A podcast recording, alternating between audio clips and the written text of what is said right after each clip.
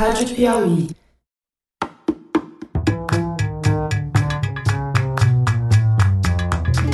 Você está ouvindo Maria Vai com as Outras, o podcast sobre mulher e mercado de trabalho da revista Piauí. Eu sou a Branca Viana. Nesse episódio aqui a gente vai falar sobre menstruação. Então eu já estou avisando para quem tem nojo que esse vai ser o assunto. Só que na verdade, ninguém deveria ter nojo, porque a menstruação é uma coisa que acontece com toda mulher a cada 28 dias, mais ou menos, dependendo do seu ciclo. E para os homens também não devia ser motivo de nojo, porque eles convivem com mulheres, que podem ser mulheres deles, ou podem ser mães, ou irmãs, ou amigas, e todas elas menstruam e não acontece nada demais. É um, uma coisa super normal que não devia ser o tabu que é. Mas é, mas fato é que é tabu. Quem viu o curta que ganhou o Oscar esse ano, chamado Period End of Sentence, que no Brasil se chama Absorvendo o Tabu e está disponível no Netflix, vê que tem sociedades onde a menstruação é mais tabu ainda do que aqui no Brasil. Esse curta trata da questão do absorvente, da dificuldade do acesso ao absorvente e sobre uma máquina que é inventada e que faz absorventes muito mais baratos e as mulheres que começam a vender esse absorvente de porta em porta e o tabu é tão grande que elas mal conseguem conversar conversar sobre o assunto ou fazer com que outras pessoas falem sobre o assunto. Também saiu no jornal outro dia que agora em fevereiro uma jovem de 21 anos no Nepal morreu sufocada numa espécie de uma cabana de menstruação, onde as mulheres desse grupo são obrigadas a ficar isoladas durante todo o período menstrual delas. E ela estava lá dentro, ela já tinha filhos e tudo, já era casada. Ela tinha que sair da casa dela e ficar nessa cabana. Ela acendeu um fogo para se esquentar e morreu sufocada pela fumaça. Tem algumas outras culturas em que a mulher menstruada não pode tocar em ninguém. Então, até que aqui a gente não está tão mal. Mas, de qualquer modo, mesmo aqui no Brasil e mesmo no Ocidente de modo geral, a menstruação é um tabu. Então, a gente vai falar sobre ela porque menstruação tem um impacto na vida profissional das mulheres como a gente vai ver com as nossas duas convidadas, que têm experiências bem diferentes. As duas moram em São Paulo, então a gente teve que fazer essas entrevistas por Skype. Uma é a Ana Fugita, que é médica anestesista. Logo que eu entrei na faculdade, a gente aprendia que o professor titular não queria que tivesse mulher neurocirurgiã. E o que ele dizia é: como que você vai confiar num bicho que sangra todo mês e não morre? A segunda entrevistada é a Elisa Sarrico, que trabalhou por cerca de 30 anos no Departamento de Recursos Humanos de grandes empresas e hoje presta consultoria na área. Em uma dessas fábricas que eu trabalhei, as funcionárias trabalhavam em pé e ocasionalmente uma funcionária menstruava. Então ela fazia geralmente né, um passe de saída do departamento para poder ir até o ambulatório, até a enfermaria e ela tinha que falar o motivo pro chefe dela. Não bastasse isso, havia piadas também a respeito. Mas de novo, você já não passou por isso esse mês, não? Segunda vez que você menstrua?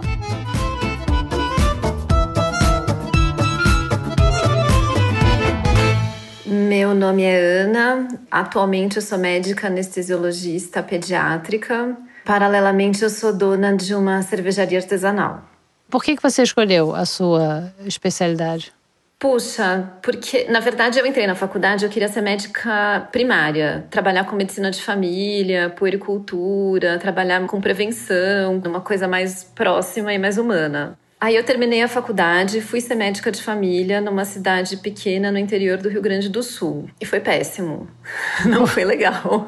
Por quê? Por vários motivos. Primeiro, porque era uma cidade muito, muito pequena e muito conservadora. Então eu era uma médica sozinha que me mudei sem família. Minha família ficou em São Paulo, eu fui sozinha. Eu tinha um namorado que ia me visitar e dormia na minha casa. E isso era um choque para a cidade? Choque, choque. Tipo, sua mãe sabe que ele vai dormir na sua casa. Teve um choque cultural muito grande, assim, muito grande. Não foi legal. Depois que eu passei esse tempo lá, eu me mudei para São Paulo e fui ser médica de família em São Paulo.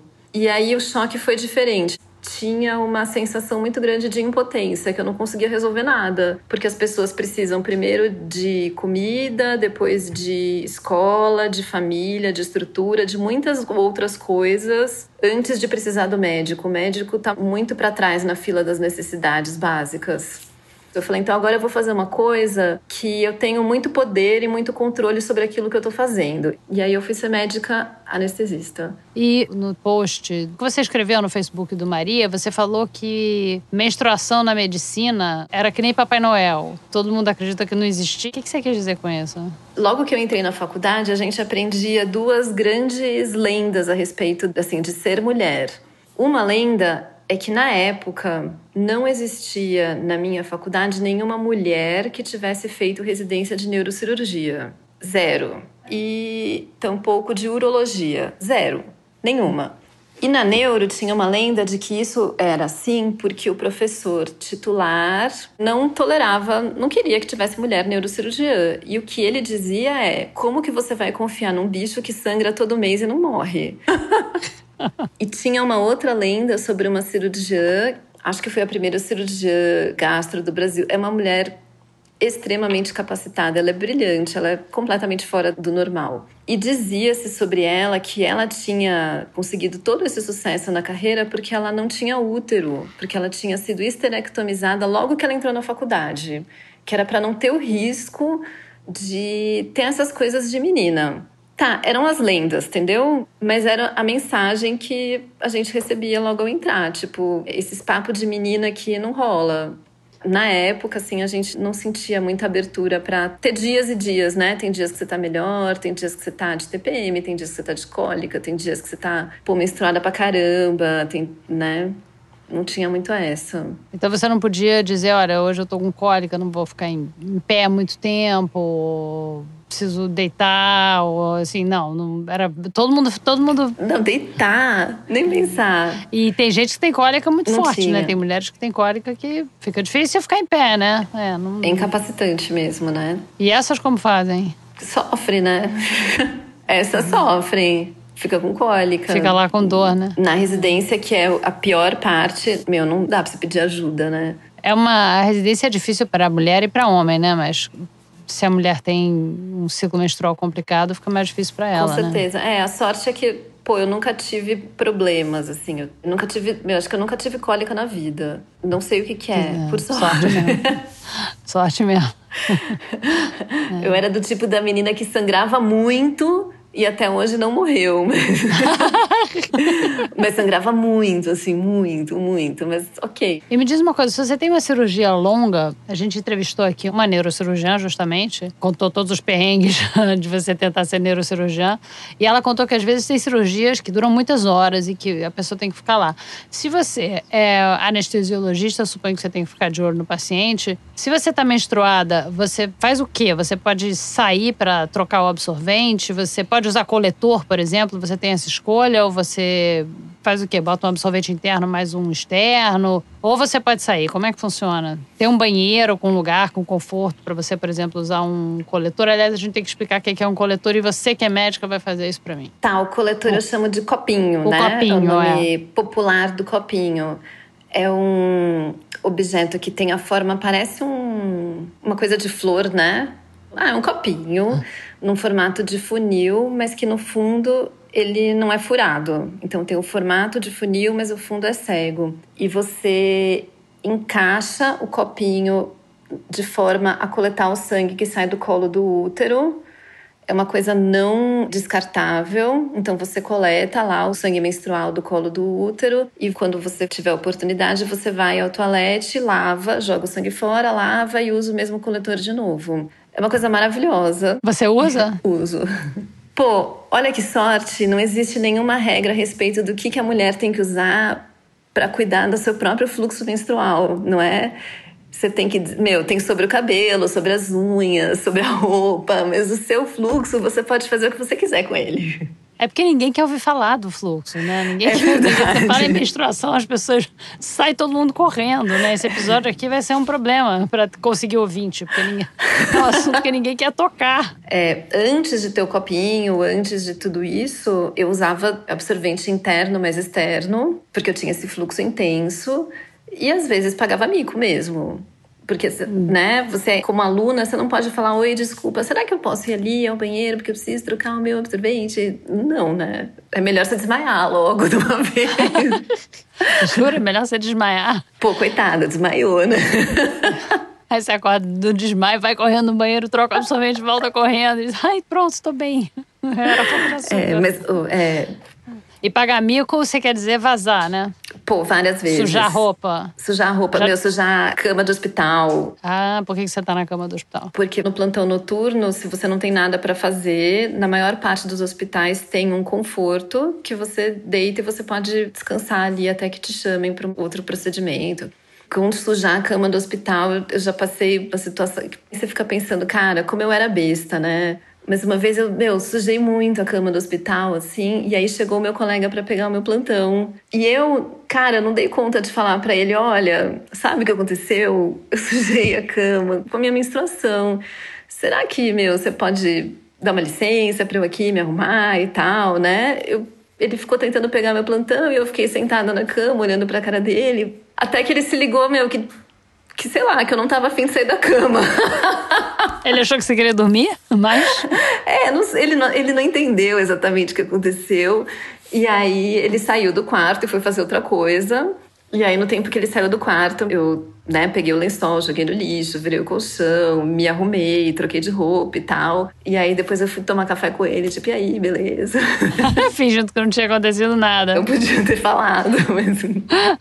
É porque tem essa coisa de dar vergonha, né? Da menstruação. É uma, é uma É. coisa louca, mas existe, né? Principalmente com o homem, né? Dá vergonha de falar, né? Me diz uma coisa. Já que você é médica, eu tô aproveitando aqui que você é médica pra explicar a coisa pra gente. É verdade que durante o ciclo menstrual tem momentos em que a mulher tá mais produtiva, tem mais energia, tem mais apetite sexual, mais apetite pra vida em geral? Ou é só TPM, cólica e fluxo intenso, vazando, sujando cama? De verdade, eu sei que existe estudo sobre isso. Eu tomei pílula, meu, miliano e parei de tomar quando eu me casei. Porque meu marido é vasectomizado e, não precisava mais tomar a pílula, né? E agora eu tenho um ciclo real, né? Porque tem isso também. Se você ficar tomando pílula, você não tem um ciclo de verdade. Você tem um ciclo mascarado por aquela medicação e tal. Agora que eu tenho um ciclo real, eu percebo total.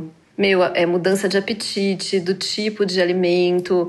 E não só na época da TPM, que você quer comer doce, chocolate. Meu, tem uma época também que eu fico super inapetente, assim, a comida não é legal. Tem a época, meu, que você fica tarada, que é, meu, trepar o dia inteiro, né? E tem, É. acho que, uma época de mais tranquilidade, assim, mental. Não sei, eu, eu acho que existe, mas é uma opinião pessoal. Não sei dizer. É. Você já ouviu piadinha sobre menstruação? Tipo, ah, deve estar naqueles dias. Ou... Na verdade, não é uma piada, é uma desqualificação, né? Se você tá muito brava, meu, você não podia ter feito isso. Putz, cara, tá de TPM, né? Tá desqualificando a mulher. Ou, ou você tá de TPM ou você é mal comida. Só tem essas duas opções. Mas eu lembro de uma discussão quando eu tava no sétimo ano da educação fundamental, 13, 14 anos. Começou uma discussão entre uma aluna e uma professora. E a professora virou pra menina e falou: Nossa, você tá naqueles dias, né? Cara, eu, eu, eu demorei até pra entender o que tava acontecendo. Eu fiquei, nossa, o que que tá acontecendo? Aí a minha a aluna começou a falar: não, você que tá errada. Se você quiser ver se eu tô naqueles dias ou não, eu posso até te mostrar. Você quer ir comigo olhar? E a professora: não, eu não quero saber, eu quero que você se comporte, porque se você tá com seus problemas hormonais. Meu, foi muito chocante. Uma última pergunta que eu vou te fazer é sobre menopausa. Se isso é um assunto tabu também entre os profissionais da medicina mesmo, ou se é algo que é discutido. Eu acho que é mais discutido. Não é uma coisa que você vai chegar, né, no hospital um dia e falar, "Ai, gente, hoje eu estou com, sei lá, mas eu ouço mais. As pessoas falam mais sobre as menopausas, assim, e todo o processo e tal. Mais do que menstruação. Muito mais. Muito mais do que menstruação. Tá bom, obrigada, Ana. Eu que agradeço. Vamos agora à segunda entrevista. Meu nome é Elisa Sarrico, eu sou formada em administração e me aprimorei na área de recursos humanos. Eu sou de São Paulo, estou aposentada agora e estou dando consultoria. E o que que faz uma pessoa de RH numa grande empresa como as empresas em que você trabalhou? Eu comecei na área de departamento pessoal. Então eu fazia folha de pagamento, contratação, admissão. Comecei como auxiliar e saí de lá como supervisora de recursos humanos. E o que faz uma supervisora de recursos humanos? Eu coordenava a parte de recrutamento, a descrição de cargos, a distribuição de salários, renda de participação nos lucros, acordos diversos com o sindicato, com empregados. Eu trabalhei diretamente com o pessoal de fábrica. Trabalhei numa indústria de borracha, depois uma indústria, metalúrgica, depois uma indústria química. Então, sempre trabalhei com fábrica mesmo, né? E, e era eu quem atendia pessoalmente cada funcionário que precisava ou falar com o RH ou precisava de alguma assistência da empresa, sempre era eu que atendia. Hoje a gente vai falar sobre o ciclo menstrual e a relação da menstruação com o trabalho, né? Você recebia queixas ou dos chefes, ou das funcionárias, ou de fosse quem fosse, sobre isso? Recebia de ambos, do, de tanto de chefes como de funcionárias, né? É, naquele tempo era assim, um tabu, as pessoas não falavam muito sobre menstruação, né?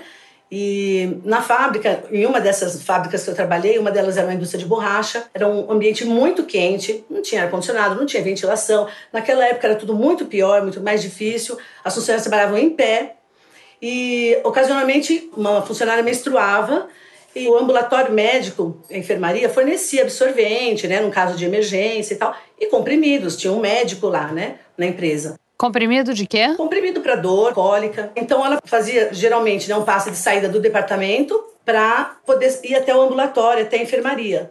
E ela tinha que falar o motivo para o chefe dela. Isso já era constrangedor. Não bastasse isso, havia piadas também a respeito. Mas, de novo, você já não passou por isso esse mês, não? Segunda vez que você menstrua? Coisas desse tipo. Aí ele dava o passe. Aí a pessoa ia. Tinha algumas que se privavam disso. Não iam. Podia ficar com cólica, ela não ia. Ela podia se sujar, né? Manchar a roupa, que ela não ia. Porque ela não queria ter que falar com o chefe para não passar por essa situação. Aquela que ia, ia até a enfermaria e passava ou com a enfermeira para pegar um absorvente, ou passava com o médico, pegava um remédio de cólica e às vezes ficava lá em observação até passar a cólica para voltar para o setor. Alguns chefes descontavam esse horário. Tinha algumas que não queria dizer por que, que foi. Ah, eu tô com uma dorzinha de cabeça e ia para enfermaria. Ela não queria depois dizer para ele que não, não era isso, eu estava com cólica. Cólica também era um tabu, não era só a menstruação. E se ela falasse que estava com cólica, ele ainda assim teria o direito de descontar? Teria, né? Porque ela dá baixa na produção. Quem trabalha por produção, você interrompe a ficha de produção, né? E começa novamente quando volta para o trabalho. Então, sim, eu trabalhei nessa indústria de borracha, que lá era bem grave esse assunto. Depois trabalhei numa indústria metalúrgica, que aí já não tinha tantas mulheres, mas tinha eventualmente algumas mulheres na fábrica, na produção também, que passavam pela mesma situação. Ou por piadinha do, do chefe, ou piadinha de alguma colega de produção, que às vezes se a sua colega para, interrompe a sua produção. Então, é, mas poxa, de novo, até as próprias amigas. Nossa, mas você tem dor toda vez? Eu não tenho. Mas toda vez você tem cólica, nossa, não tem, você precisa ir no médico. Então tinha muito disso. Ainda tem, mas tinha muito disso. Você acha que melhorou? Acho que não. Quais são as áreas que têm mais tabu e quais são as áreas que têm menos tabu? Na produção, quando a mulher trabalha na linha de produção. Porque assim, se você trabalha na administração, eu, por exemplo, podia ir quantas vezes eu quisesse ao banheiro, eu podia fazer isso. Na produção, você interrompe às vezes, a linha de produção dos seus colegas. Então você não pode ficar se ausentando. Você acha que se fossem as chefes mulheres nessas indústrias que ficaria mais fácil ou não, não faz diferença? Eu acho que pouca coisa. Porque na hora que eu não tô menstruada, eu quero mais é que você se dane, que você tá. na hora que eu não tô, o problema não é meu. Eu suponho que esse procedimento normalmente não chegue até o RH, né? Ou sim? Chega, chega. Primeiro que chega o, esse, essa autorização de saída se for para descontar do funcionário, vem para o RH para você saber por que, que você está descontando aquelas horas. O, o chefe dele mandou descontar, sei lá, então 15 minutos de hoje, 15 minutos da manhã, 15 minutos da tarde, 15 minutos do outro dia, do outro dia, soma lá, vai descontar 4 horas do funcionário. É bastante, né, para quem ganha por produção. Mas quando você está em contato, conversando com uma funcionária também, elas se queixam. Se queixam de não ter direito de ir trocar absorvente. De piadinha, principalmente. É mais das piadinhas. Nossa, minha esposa fica menstruada, eu nunca preciso faltar no trabalho. Você, toda vez que você fica menstruada, você vai faltar no trabalho? Coisas desse tipo, né? Porque a pessoa compara, né? Eu, por exemplo, não tive tantos problemas de cólica. Mas eu, a minha irmã não ia trabalhar de tanta cólica que ela, ela ficava assim, imprestável. Então, assim, eu sei que não, mas eu sei que tem pessoas que precisam disso. Eu compreendo, outras pessoas não compreendem. O departamento de RH, quando vem um, um, requerimento dizendo, olha, essa funcionária foi 15 minutos aqui, 15 minutos ali, no final do mês vai dar 4 horas de desconto, o departamento de RH pode tomar a decisão de dizer, não, a gente não vai descontar porque isso é cólica menstrual. Não, infelizmente o RH não tem essa autonomia. Não tem ainda, não tem, nunca teve e não vai ter. Não tem essa autonomia. O que a gente faz muito no trabalho de recursos humanos é conversar com a supervisão. Eu participo das reuniões de gerência. Então a gente costuma comentar isso nas reuniões de gerência, né? Mas sem poder, infelizmente, fazer nada. E você, como funcionária, você já enfrentou problema no trabalho por causa do ciclo menstrual? Não. Eu tinha assim, um fluxo bem grande também, quando era mais jovem, e tinha. Assim, eu não tinha exatamente cólica, mas eu tinha assim, uma dor no, nos quadris, assim, muito forte. Eu ficava incomodada, eu tinha assim umas coceiras, assim umas alergias, mas eu tinha um fluxo muito grande. Cheguei assim, sujar roupa, eu era muito prevenida, levava uma roupa. Quando você vai de carro, você é mais prevenida, né, também. Você tem uma roupinha lá no carro e tal. Até que um dia eu procurei o médico e o médico sugeriu que eu tomasse injeção para não menstruar mais. Então, desde 2000 por aí, eu não menstruo. Logo eu não vou menstruar mais mesmo, porque eu estou com 52 anos, né? Só teve vantagem mesmo. Não tive mais cólica, não tive mais o sangramento, né? O incômodo mesmo. É, não tive mais dor no quadril, não tive mais nada. Eu acho que é uma vantagem, porque primeiro assim, eu não gastava com absorvente, que é caro. A injeção custa hoje em torno assim, de 50 reais a cada três meses. Não tenho que comprar anticoncepcional, não preciso comprar absorvente, não tenho sujeira na roupa, mancha, etc. Não tenho aquele desconforto mesmo, né? Que você fica inchada, pesada. Tem nada disso. Pra mim foi uma maravilha. E você, como pessoa de RH, na tua opinião, a menstruação ela é tratada como um problema da mulher? Ela é tratada como doença ou ela é tratada como problema pessoal de cada uma que não diz respeito ao mundo do, do trabalho? Não, ela é tratada como um problema da mulher. Ninguém tá nem aí se você tá menstruada, se você tá com cólica, se você tá com tensão pré-menstrual. Ninguém tá preocupado com isso. É um problema teu e você vai ter que dar conta do mesmo jeito. Senão te trocam. É isso que acontece. Então por isso que as pessoas não contratam ninguém muito gordo, nem muito baixo, nem muito alto, nem muito linda. Ninguém contrata. Porque é muito linda. É muito linda também, ela também tem dificuldade. Vamos supor que abre uma vaga de secretária na empresa. E aí o gerente pede para você selecionar e apresentar para ele três ou cinco. Se você receber uma candidata linda, ele não contrata, ele vai ter problema com a esposa. Eu tive situações de que o gerente não quis contratar porque a mulher dele ia esfolar ele. E teve caso também em uma das empresas que tinha um chefe da contabilidade e contas a pagar e receber, né? E ele tinha muitos homens trabalhando. E aí precisou contratar uma moça para um serviço. E ele não quis contratar a moça porque ela era muito bonita. Ela era que tinha o melhor currículo. Ele não quis contratar porque ele disse que ela era muito bonita e que assim, ó, o pessoal ia atrapalhar a rotina dele. Ele não quer lidar com isso, entendeu? Ele não quer ter que administrar que assim, ó, toda hora alguém vai querer ir lá na mesa falar com ela, todo mundo vai achar assunto para falar com ela. Entendeu? Ele não quer lidar com isso. Puxa vida.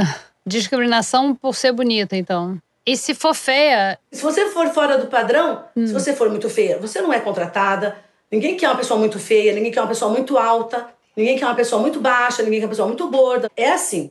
E me diz uma coisa, a menopausa é um problema também no trabalho? Bem menos, assim, porque as mulheres aí sofrem, mas assim, geralmente a menopausa você acompanha, né? Você já tá mais madura, o que, que você pode ter? Você pode passar calorões, assim, né? Que você tem uns calorões, assim, e pode passar alguma dor também, perda de memória, perda de cabelo, tem tudo isso em cada uma, né? É diferente. Não é uma coisa assim que é comentada. As pessoas numa idade que tá chegando a menopausa, geralmente já tá mais num cargo acima, já não tá lá começando, são menos humilhadas, vamos dizer assim. Muito obrigada, Elisa, pela participação. Imagina, foi um prazer. Bom, chegamos ao fim aqui do sexto episódio da segunda temporada do Maria Vai com as Outras. E toda a equipe que faz esse podcast e também a equipe do outro podcast da revista Piauí, o Foro de Teresina, vai estar na Maratona Piauí CBN de podcasts, que vai acontecer no dia 11 de maio, um sábado, no Instituto Moreira Salles, aqui no Rio. E a gente queria convidar vocês. A programação completa está lá no site da Piauí. Reforço também o convite para vocês virem fazer parte do cantinho precioso da internet, que é o grupo do Facebook do Maria Vai com as Outras. Lá, os ouvintes comentam as entrevistas, trocam depoimentos, trocam dica de conteúdo para ler, para ver, para ouvir. No Twitter também. O nosso endereço é MVCO Podcast. E foi no Twitter que a gente soube que o professor da nossa ouvinte Pamela, estudante de medicina, recomendou aos seus alunos que ouvissem o segundo episódio dessa segunda temporada. Esse professor ele é endocrinologista e ele disse que o podcast ajudaria os estudantes a entenderem um pouco mais sobre o que se passa na vida dos pacientes obesos ou com sobrepeso. E assim, entendendo um pouco melhor como é a vida deles, os futuros médicos seriam mais sensíveis durante as abordagens. E a gente agradece muito a Pamela por ter contado isso pra gente, porque a gente ficou muito feliz. Você pode também continuar essa conversa sobre mulher e mercado de trabalho mandando e-mail para mariavaicoasotras@revistapiauí.com.br. E depois do último programa sobre maternidade, a ouvinte Helena escreveu um e-mail para a gente contando que o CNPq, que é o Conselho Nacional de Desenvolvimento Científico e Tecnológico, que dá bolsas de estudo de graduação e pós-graduação no Brasil, atendeu uma demanda do movimento Parent in Science, que tem nome em inglês, mas é um movimento brasileiro e significa alguma coisa como pais na ciência, pais e mães na ciência. E essa demanda era de incluir no currículo Lattes, que é um catálogo de de todos os pesquisadores do Brasil, incluir nesse currículo a informação de que as cientistas tiveram filhos. E isso é um reconhecimento do impacto que a maternidade tem na vida das pesquisadoras. A gente também ficou muito feliz com essa notícia. E isso tudo teve a ver também com outro e-mail que foi mandado pela ouvinte Larissa, que estuda na Universidade Federal Fluminense, a UF, ela também ouviu o programa sobre maternidade e ela veio contar que lá na UF tem uma creche para os filhos de estudantes, mas que não tem vaga para todas as crianças. Que além disso não tem fraldário no campus e que havia até um tempo em que as crianças não podiam entrar no bandejão da faculdade. Hoje elas podem entrar com a mãe ali no bandejão, mas não podem comer a refeição que é fornecida pelo bandejão da universidade. E segundo ela, esses são alguns dos exemplos que mostram como, aspas, é preciso repensar um espaço acadêmico acessível a todos. Fecha aspas. Obrigada pela interação de vocês. O Maria Vai com as Outras é dirigido pela Paula Scarpim e produzido pela Mari Faria. Esse episódio teve a colaboração da Isabel Escorza, que faz as nossas transcrições. O nosso engenheiro de som é o Dani Di, que nos grava no Estúdio Rastro.